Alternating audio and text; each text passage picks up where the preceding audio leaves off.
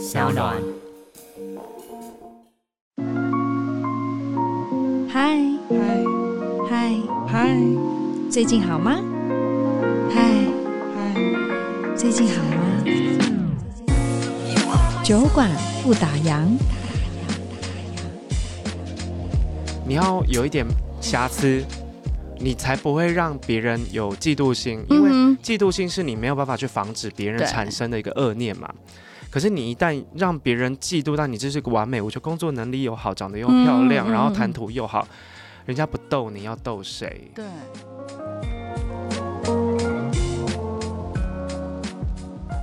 Hello，各位听众，大家好，我是杨千佩，欢迎收听 SoundOn 原创节目《酒馆不打烊》。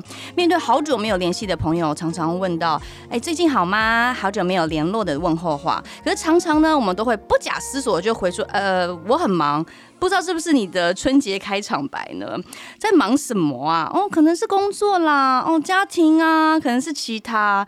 但我很忙，也有可能是一个人孤独的借口。但是一般人普罗大众，大家听到孤独，就是会有偏见呢，就常常会跟可怜画上等号。哎。并没有，其实孤独有时候也是蛮惬意的哦。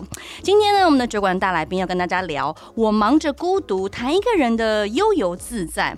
啊、嗯，聊聊忙着孤独，但我很好。或许今天你听完我们节目之后，你就会爱上自己的孤独。不过呢，酒馆的大来宾，他不管是在职场修炼，或是人际关系的相处哦，甚至是今天要跟我们来分享自己的孤独对话，你从他的文字，从他的对谈当中，大家都可以被疗愈。当然呢，希望今天的访谈内容可以让您被暖心一下。让我们欢迎酒馆大来宾威廉。Hello，Hello。小酒馆的听众，大家好，我是威廉。哇，我们真的是刚呃，算是初次见面，但仿佛好像又认识了好一阵子，对不对？因为我们有共同的朋友。那当然，主要是因为我身边很多人都是你的忠实读者，然后就知道说，哦，你真的非常的有人气。如果你认识威廉的话，你一定会知道《精神科观察日记》是他的自媒体的平台。哎，可是我很好奇耶，你看这也是你的粉砖的名称，对不对？怎么会有这个缘由要取名叫精神科？因为这样子大家就。会觉得，哎，你是不是跟这相关的是医生吗？还是你是护理师？你真的这真的是有关的吗？呃，其实我的背景是杂志编辑，然后就我之前是台湾的流行网站的总编辑，对精神科跟精神疗养、心理治疗是完全没有关系的。我我你知道我真的第一次听到的，我其实有点吓到，我想说，啊，我我要专访一个精神科医师吗？就哎，不是，深入去了解你的社群啊，或者不管是 IG 啊、自媒体等等，才发现你这是一个文青哎，太跳痛了吧？就是为什么会有这个特殊的缘起啊？一一方面是我我的本名就叫曾世峰。会有一点联想，这样子，就我从小，我小时候都一直被叫那个真的是疯了，就是那个那个名字。哦、你这样讲，我才连接起来哎。对对对，然后我就一直被开这个玩笑，哦、可是。最主要、最主要的原因是因为我有一阵子有身心症的问题，然后我有住院疗养。对。然后我在疗养那段期间内，其实就我觉得在那里面真的是看到真正的人生百态。哦。对，因为呃，我发现这世界上，包括你在里面会有轻症跟重症嘛，然后我是比较轻症的那一边，然后重症的病人他其实是要有很像铁门，就是你会看到那个景象，你会觉得说，哇。这这世界上有这么多被情绪或者是说被身心精神状况所扰的人，而且你会发现他们非常的敏感，嗯，因为他们好像就是一碰就会整个就很像那种含羞草或者是刺猬，哦、就是缩起来，起来，然后有很多人是会害怕声响，就是轻症跟重症不太一样，轻症是你还知道自己在做什么，是你只是可能有一些情绪方面或者是。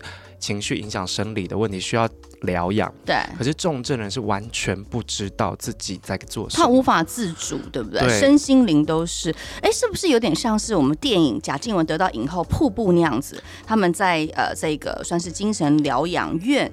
这样子的情境跟魏如萱的互动，真的是长这样是吗？非常像。然后我、哦、我其实看到那一幕，其实蛮有感的。然后就当时住院那个状况全部又回来了。可是我觉得在那个过程中，因为我们会做类似像贾静雯那种就是团体的活动，对。然后你会发现，我们都说是呃病友，你会发现很多病友其实是有像魏如萱那种是有意识自己要生病识感。哦、对对，可是有病识感的人，我觉得他是最痛苦的人，嗯哼，因为他会想尽办法想让自己好起来，想让自己变正常。对，因为在那个状况下，很多人会。觉得说啊，你是不是装的？对，或者是说你是不是很脆弱、不堪不堪一击？然后你是不是怎么了？嗯、可是我觉得真正生病的有呃身心状况的人，他是一直在找疗愈自己的方法。嗯，然后呃经历了那一段时间过后，我又回到回到回到职场，然后又又开始呃一直在工作，一直在工作。当我自己从职场离开之后，想要做自媒体的时候。我我当时就就在想，我到底要取什么名字？嗯哼。可是因为那时候网络上很多那种比较毒舌辛辣的评论，嗯、或者是说去嘲弄一些名人，或者是坦白说，那是那是一个自经营自媒体的一个大家都会有的基本过程。对。可是我觉得那样的发文其实不是我。不是你的风格，对。然后我想要做的就是，能不能在这个地方这个版面是安静的？嗯，你安安静静的看完一本书，然后看完我介绍什么东西，或者我介绍什么电影啊，我的想法什么，我去调整呃文章还有版面，重新做了一次像 branding 的过程。对对。然后这个精神科本来是我自己一个。随心所欲发言的地方，可是在我真正离开职场之后，成为自媒体的时候，我就觉得它应该是要一个是舒服的品牌，嗯，对，它是一个舒服的，让大家可以呃在这边放松的平台，对，所以你看我我的发文，我的照片，其实都有经过。感觉被设计，对不对？对对对，就是非常的和谐，然后明亮，带有正面感。嗯，然后可是他也会说出或是点到很多现实生活的一些无奈。他不会就是只是讲说哇，我们多正能量，哇，我们多怎么样？他反而就是也很真实，对不对？那一段的。住院期间，其实改变我蛮多，因为其实我以前是一个比较硬，然后会想要跟大家对干到底的人。对，哦，完全现在看不出来。对，我可能有点佛系的感觉。对，现在是比较 peace 的状态，自带光环。然后哦哦那，嗯，可是我我我从那一段期间过后，我就开始去调整。如果我今天同样一句话，我要表达的意思是什么？我有很多种可以表达，可是我我不会挑让。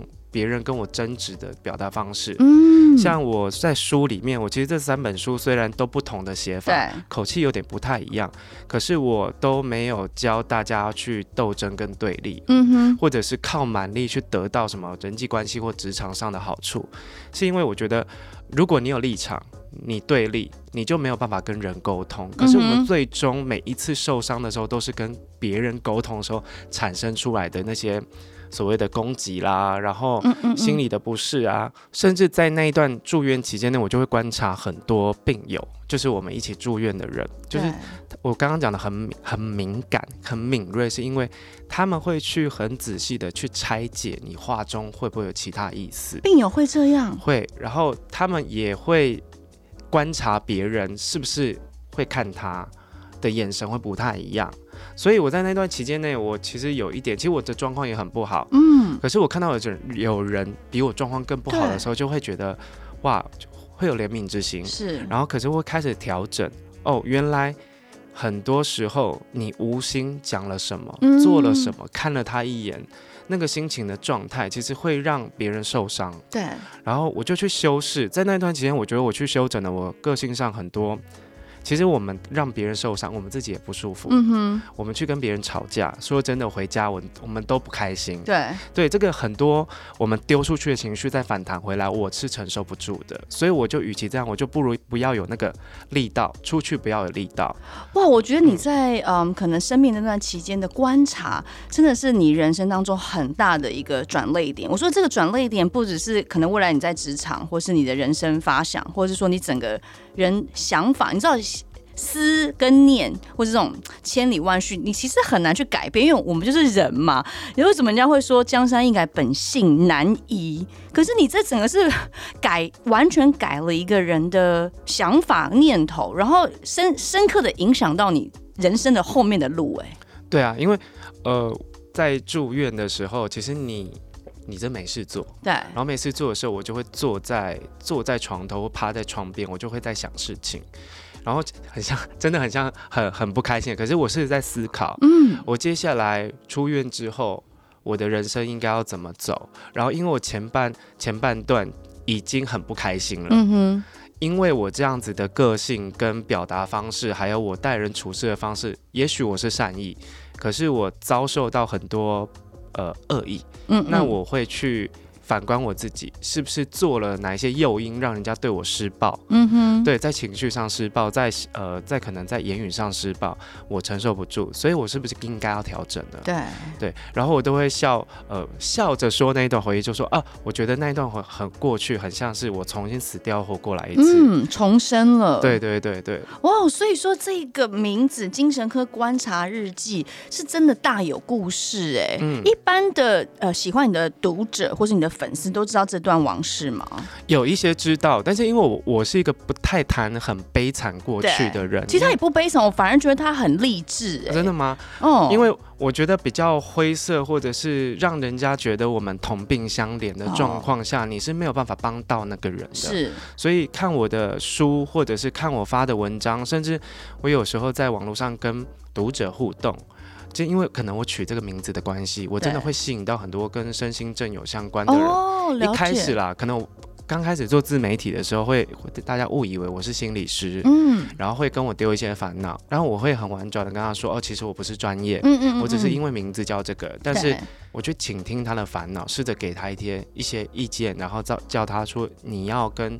你的家人朋友保持互动，嗯哼。然后我曾经哦，我曾经在社群上救过两次要自杀的人。哦，对。然后我其实也蛮感动的，因为呃，我就发现他丢过来的状态其实有点不太对了，嗯、就是她是一个妈妈，哦，她可能被她的婆婆婆。婆婆对。婆婆还有她老公，就是有很多那种生活上的不适应嘛，嗯，嗯，嗯，造成她有极大的精神压力，生存在那个空间。哦然后她就一直在抱怨她的婆婆跟她老公有多么没有用，嗯哼，然后我就一直听她讲，一直听她讲安抚，然后我一直确认她人在哪里。哦，然后我虽然不像那个，就是真的真的有办法在那个及时点去挽回她，可是我一直确认她有去找她的朋友聊天。嗯，然后她事隔多日之后，她说谢谢我那一天有跟她讲话，因为因为我真的蛮感动，因为她那时候心里有一股。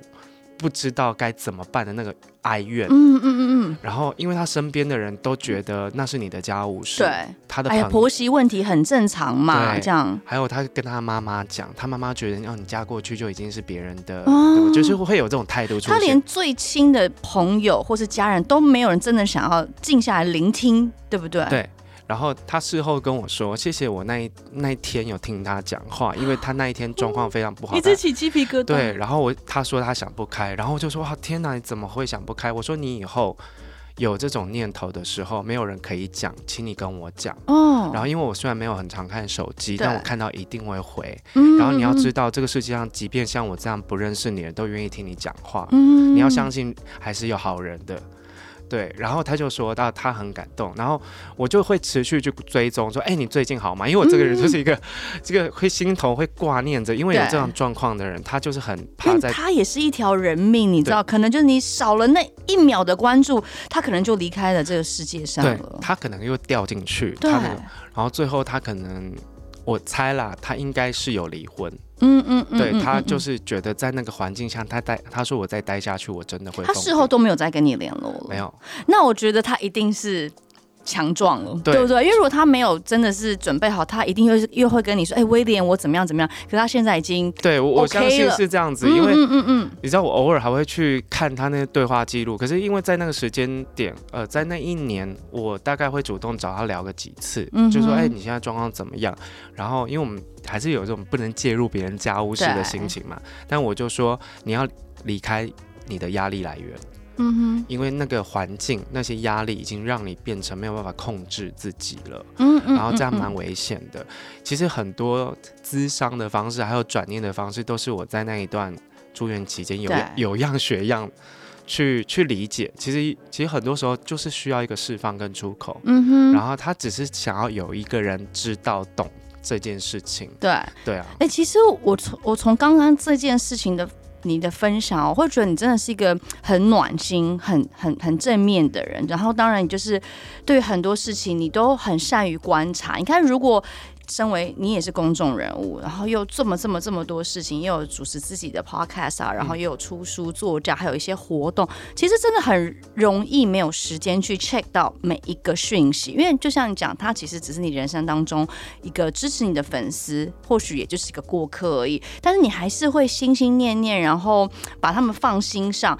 特别是我看到你很多的呃自媒体，你都跟读者们、跟粉丝有很热络的互动，我觉得这件事是非常难能可鬼。你的心就是真的心系于这些你你想要帮助或者是你不认识的这些朋友。我记得前两天看到你有发一个，就是说一个签书会，然后有一个呃一个应该也是太太，就是说她离婚了这件事情。其实我看到这些小片段，我都觉得很暖心，因为现在在一个资讯这么。爆炸的时代，太多太多的红人名人就充斥在我们身边，但是大家好像都会蛮追求着，譬如说我要很红啊，我要在 social media，我的人设一定很突出啊，我一定要怎么样，什么按赞数一定要最高，但是大家好像都忘记回到了那个我们最内心的那个感动跟温暖。其实我自己也蛮多性格上的阴暗面了，在经营读者或经营自媒体的时候，我其实也有一点迷失，因为流量这件事情其实是很迷人。你会被绑架吗？早期会，然后可能会发一些文章是跟着时事走的，或者是说觉得读者喜欢，他们应该会想要看，应该会点赞吧？对，就是会追那个点赞。可是后来我发现，我好像在交作业。嗯哼哼，然后我就思考。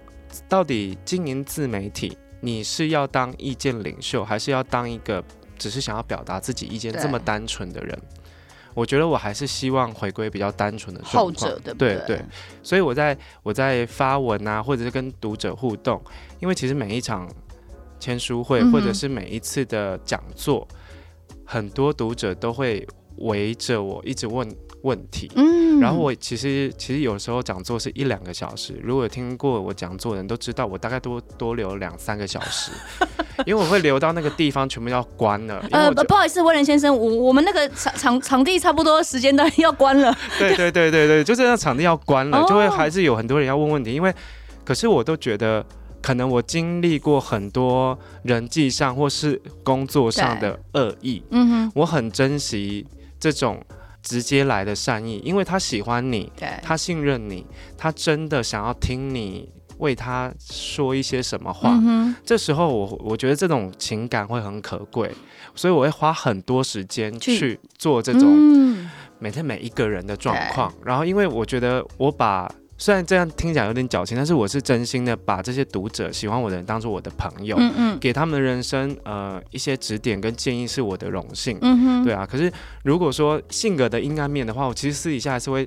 一直抱怨呢、啊，还是会有这种暗黑版的，一定会有暗黑版。我觉得每一个人都有暗黑阴暗面啦，只是我觉得在这个世道卖人设的人真的太多、嗯。那你觉得你自己的人设是什么呢？我自己的人设吗？我我自己的人设其实我我在网络上没有明显的人设，可是因为我在网络上其实真的是我自己。对，因为我觉得假装这件事对我来讲非常费力，很辛苦。你要演，你要演戏，你要当个演员，要要要联系。对，要联系哦。然后线上跟线下也要联系。嗯、我觉得这件事对我来讲太困难了，因为我我就是一个一假装就会有点断掉，就是就被看出来。对对对，我觉得这样太累了。那我觉得在网络上大家都很提倡要做自己，要真实，说什么啊，我就是一个很很大咧咧的人。可是我们在网络上其实是不能够全关的。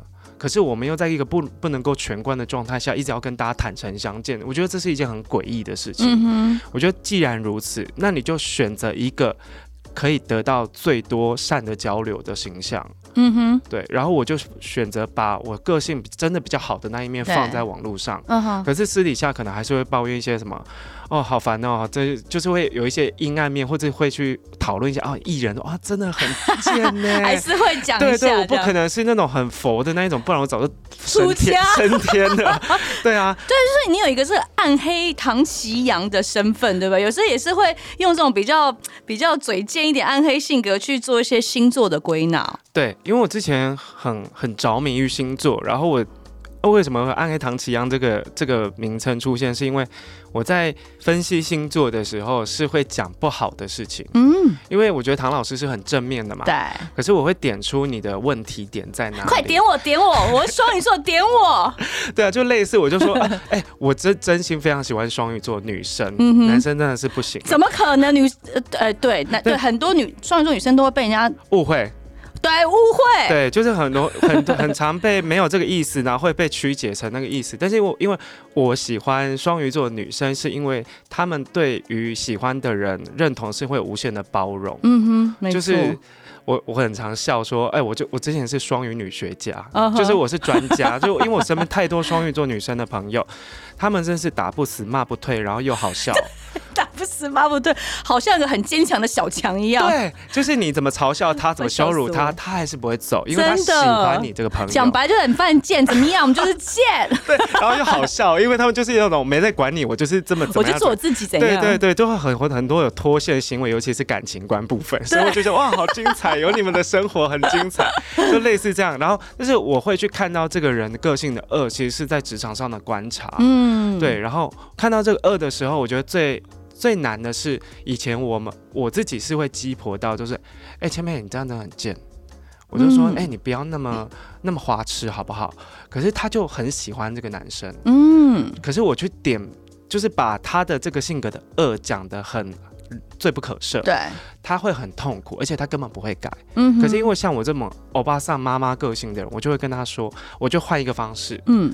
我就说，呃，你要专情一点，嗯，就是这种，我知道你都很喜欢啊，挺有同理，然后再去点出你个性上呢有一些可能的问题。我觉得这样换一个角，呃，换一个方式去沟通，他比较可以接受得了，对不对？对，所以喜欢暗黑唐启阳这个这这个角色，这个这个问答的那些读者都是很喜欢，呃，我一针见血，但是不会把人戳死。对对，然后他们就只想要听听别人怎么说他，他可以怎么做。嗯哼，对啊，好有趣哦。对，就是我就说。这样才会很立体嘛。虽然你在呃大家面前都是一个非常正向，但是你就像你讲，你还是想要。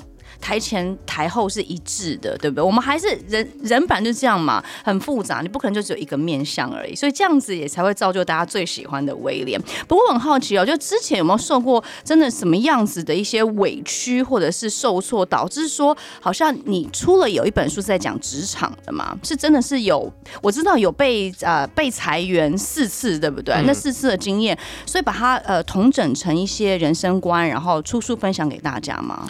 因为其实前两。两本书这样子，因为吃亏而得到道理，然后再提醒读者，这个脉络会比较明显。第一本是因为我工作七七份工作，在台湾待过七七家杂志，然后被资遣过四次，对然后四次都是不一样的理由，可能有被陷害的啦，嗯嗯嗯嗯也有可能自己身心状况不好啊。其实。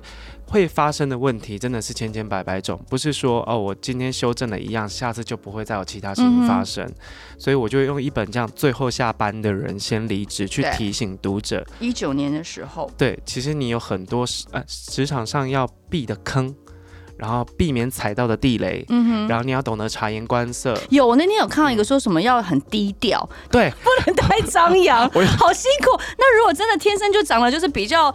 就是比较稍微你知道漂亮点或者帅一点，那那就注定就会失败了吗？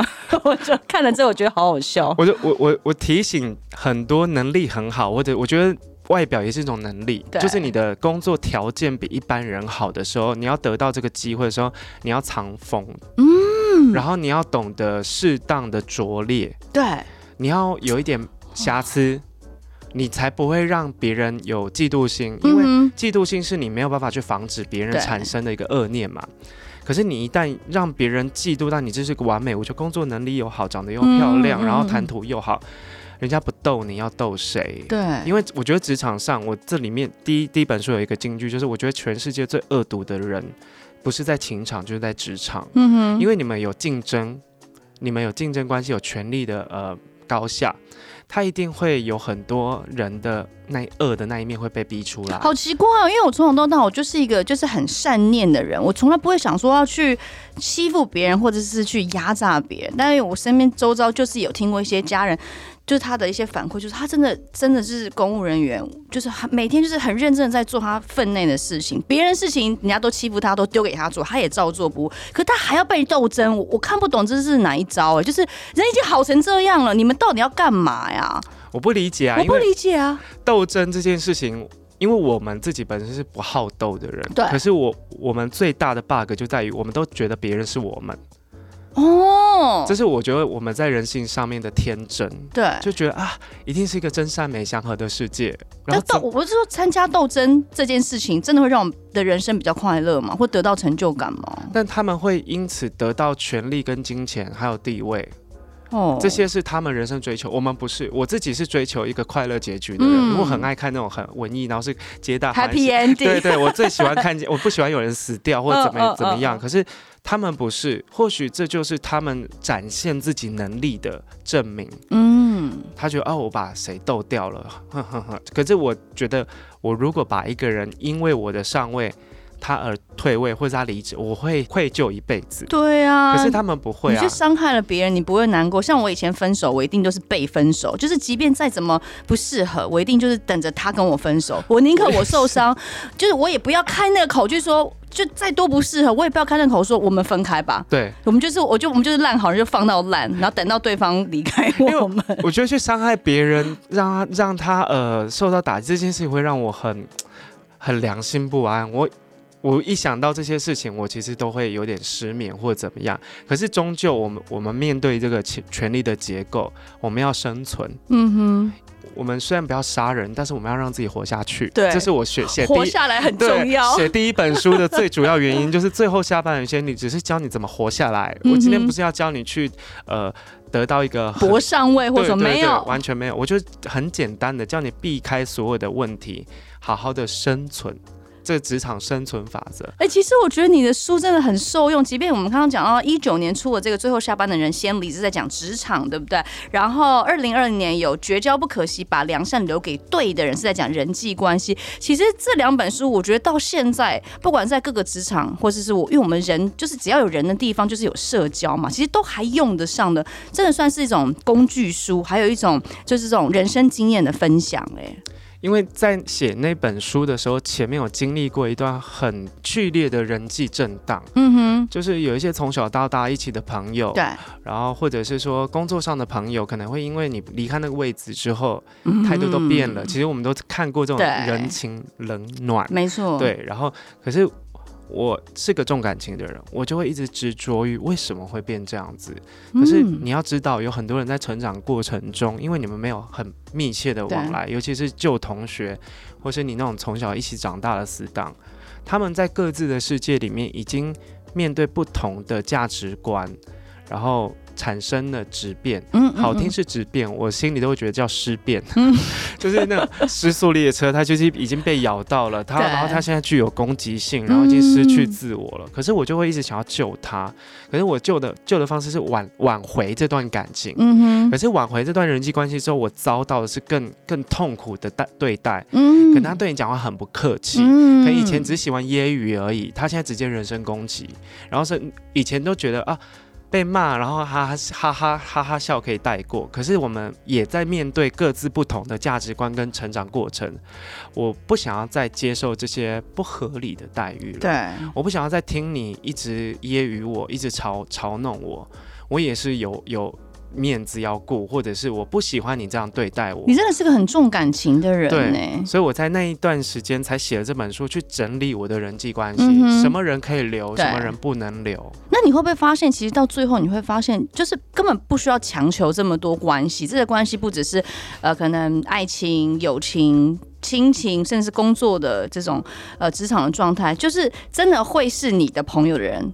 就算你们再久没联络，但当一旦连接上的时候，你们就还是可以像当年一样侃侃而谈，然后就是对那时候就是你们的情感还是很快就可以建立起来，所以根本就不用像你讲了，为什么要去挽留可能一段觉得哦，以前我们曾经有过的一段革命情感，为什么你现在就是不要再去执着于为什么，对不对？我在书里面写到一句话，就是我觉得看透了一段关系，其实都是我在舍不得，但是其实很多关系其实是你留不住的，嗯，因为你们的价值观、你们的、你们的说话方式已经都不一样了，然后你在勉强跟这些所谓的旧感情相处，其实对自己也很痛苦，所以我觉得成人际关系，我会第一个在意的是主动性，是，还有第二个就是。我觉得我能不能在这段关系里面有所获得，嗯哼，快乐也是一种获得。不要说我看中你的附加价值，想要得到什么，我觉得这些呃基本的获得，然后我觉得你在意我，这是我会继续这段关系的最主要的两个条件。嗯哼，久而久之我，我我发现。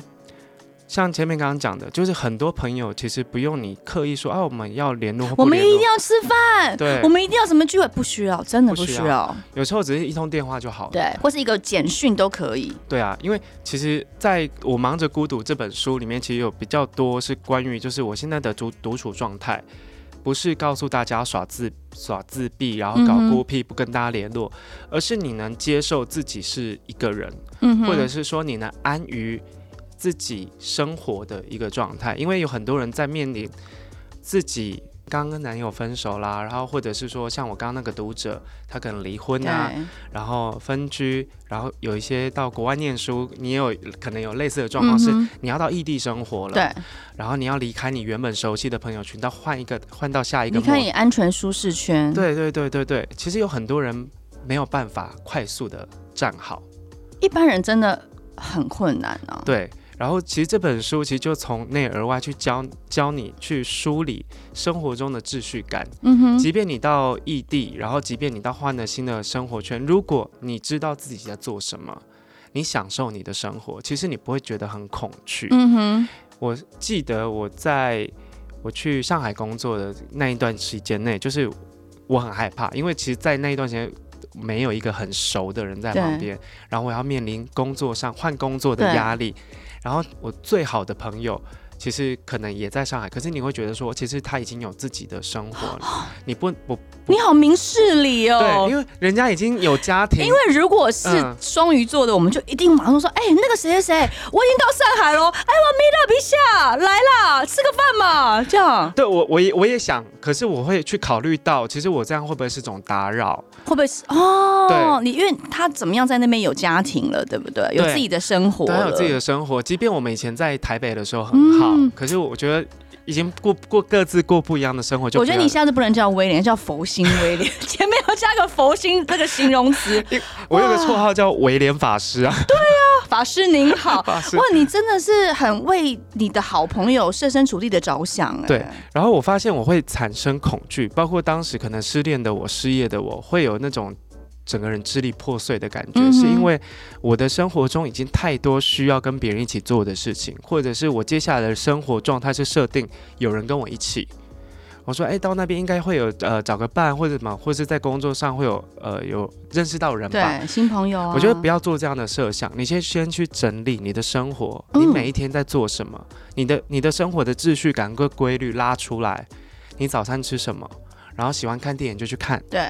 然后你喜欢自己走走逛逛老街去看看，对，探一探这个新的城市。对，你知道为什么会有恐惧跟寂寞吗？是因为你一直在观察别人的生活，嗯，你没有把焦点放在自己的身上，你花太多时间去想说，哎。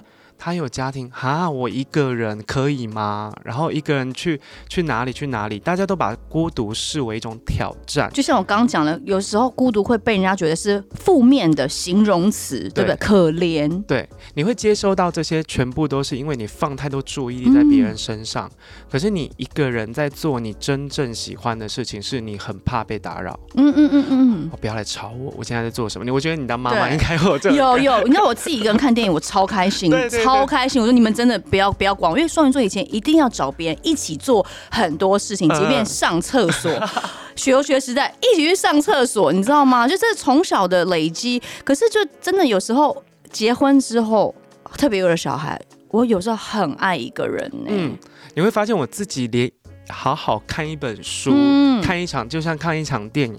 我连吃个饭都妈妈妈妈，就是你懂吗？就一直在拉，不要不要，不要叫妈妈了，一直在拉那个衣服。就是我发现我和身边很多人都是这样，连我自己的妈妈也是。嗯、他们其实我的妈妈在面临退休的时候，经历了一段我觉得是情感上的低潮。嗯哼，因为她人生所有的重心都在家庭身上，她所有的决定都在。小孩、老公，你知道，我觉得这是男人跟女人最大的差别。我自己的观察啦，当男人被放飞的时候，他很自在。对，他退休之后，他说啊，送啦，就是每天都做自己想做的事情，然后每一天都不在家去找朋友。可是我妈不是，我妈是每一天都在家，是不是？对，太理解了。对，然后我我就说妈，你要不要去找你的朋友？对。然后我发现，我就发现一件很惊人的事情，我妈妈的朋友都在婚后，嗯，几乎没有联络了。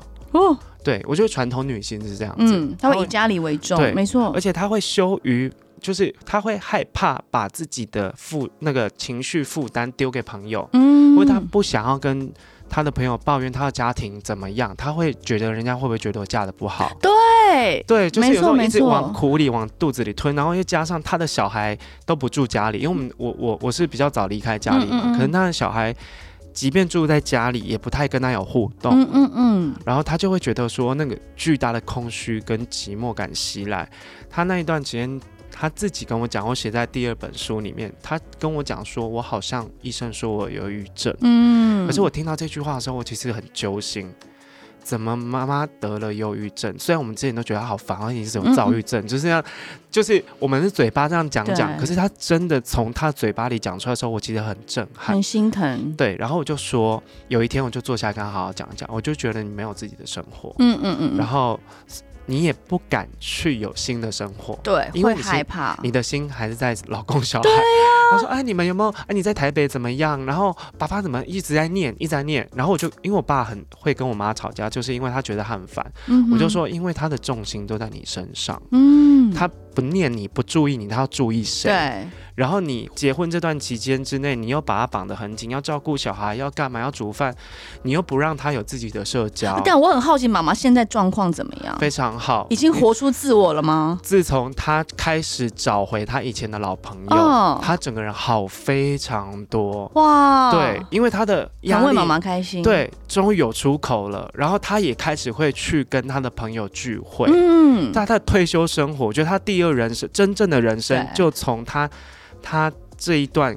找回以前的自己，他放下你们，不管是你，不管是孩子或者是老公，对，他走出他自己的路了。你知道我妈妈以前在少女时代是个非常活泼的人。我，我们在讲我们那个共同的朋友吗？不是，对，呃，类似我妈就像就像我们共同朋友一样。哦、然后我一直不敢相信，因为我听那些阿姨在讲我妈妈以前的事情，我都觉得怎么可能？两个人，我妈是那种聚会的主主揪，是那种很康乐鼓掌、嗨咖那一种。可是我我妈却在婚。后变得完全是另外一个人，然后我我发现，在一个人的状态的时候，他很喜欢他那时候的所有的一切，因为他的决定、他的生活都跟其他人无关，都是他想，对，他要。哎，那妈妈是不是以现在也很喜欢孤独的感觉？就是我们这本书嘛，我忙着孤独，嗯、你觉得呢？我觉得他他看到这本书，他有什么想法？其实我都没有跟别人讲，我出这本书是最主要、最主要的原因，就是因为除了我一开始说的，想要跟大家说没关系，我一个人也可以过得很好，别替我担心。嗯哼。可是我我最主要是想要写给我爸爸妈妈看。嗯。对，因为我觉得我们终究会有一天不在对方身边。对。不管是彼此的立场，对，爸爸妈妈不可能一辈子陪着你，你也是一样。但我们都要各自过得好好的。我希望告诉你我的生活跟我的态度是什么。希望你们不要为一个人生活或单身的我而担心。嗯，对。有一天你可能没有办法看我变老，可是我就希望告诉你，我可能到老都是这个安心安然的态度。啊，我听了都想哭了。所以他其实用一个比较感性抒发的散文的方式来呈现。哦，原来是要写给曾爸爸跟曾妈妈。其实这点我觉得是还蛮感动，因为我觉得孤独这件事情，我其实也感受得到。就像你刚刚讲的所有的这种前因后果，或是跟家人这些情感的牵连，就是啊，我决定要我 我决定我要把一本书送给我的父母。就是大家其实可以很享受孤独的感觉，对不对？这个孤独不只是嗯自己相处。或是跟别人相处，那你有什么样观察吗？对于孤独这件事情，我们回归到这本新书上面。如果你的角色应该都知道，你生养小孩，或者是你很爱你很在乎的人，嗯哼，你会很担心他没伴，会担心他一个人可不可以照顾好自己啊？对，你会不会很无聊？你会不会没有办法跟自己相处啊？对。因为我小时候是个依赖性很强的人，我可能跟你一样，上厕所是需要人陪的。好，就是我没有办法自己去做任何的事情。一方面是依赖，一方面也是觉得说这样子我比较安心。嗯哼。可是我好像花很多时间在建立安全感，都是跟别人有关的。对。完全理解，对，就是我的安全感必须有别人存在，别人给予我们，我们才可以感到安全。对，可是我觉得那样子是不健康的，会导致我在失去了别人，我就找不到安全感。嗯哼，然后这样的一本书，其实会从生活中的秩序感、所谓的仪式感，然后你怎么好好的吃一顿早餐，然后你在旅行中，我也分享了一几段我自己一个人旅行的经验。嗯。还有生活上有很多关系是可以先冷却，大家要有界限感，保持距离。Oh. 因为我觉得很多的困扰都在于我们跟人之间靠得太近了。嗯哼，伴侣也是，朋友也是，距离会有美感。可是我觉得那个美感是来自于真正的安全感。嗯哼，因为公跟私领域要被切开，即便你现在是有。伴侣，或者是你在一个群体当中，你会没有办法有自己，接下来就有可能面临失去安全感这件事情。嗯、因为像刚刚我讲的，我所我所有的安全感都必须有人一起，对，这是不健康的。应该你真正的安全感是你安心于生活，你很清楚自己在做什么，而且你并且很专注在你的喜欢的事情上面。嗯、你在很专注的时候是不会感到害怕的。嗯。这一本书就是要告诉他专注在自己的生活，专注在自己的身上。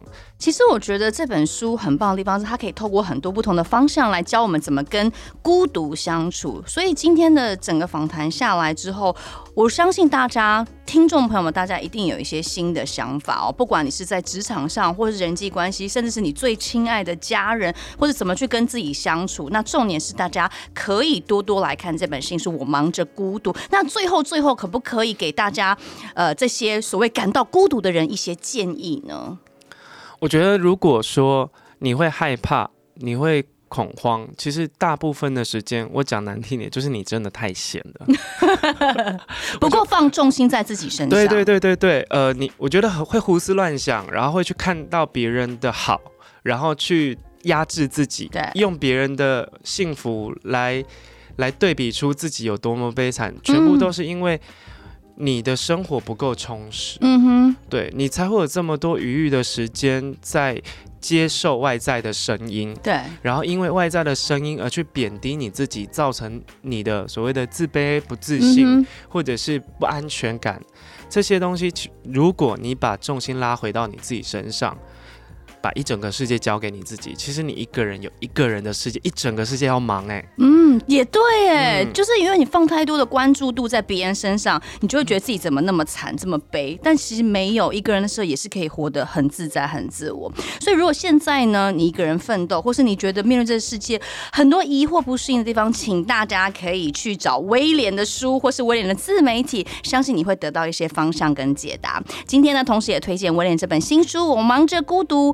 独居时代的悠然自在，希望每一个人都可以一个人过得非常的好。谢谢威廉接受我们的访问，谢谢谢谢大家。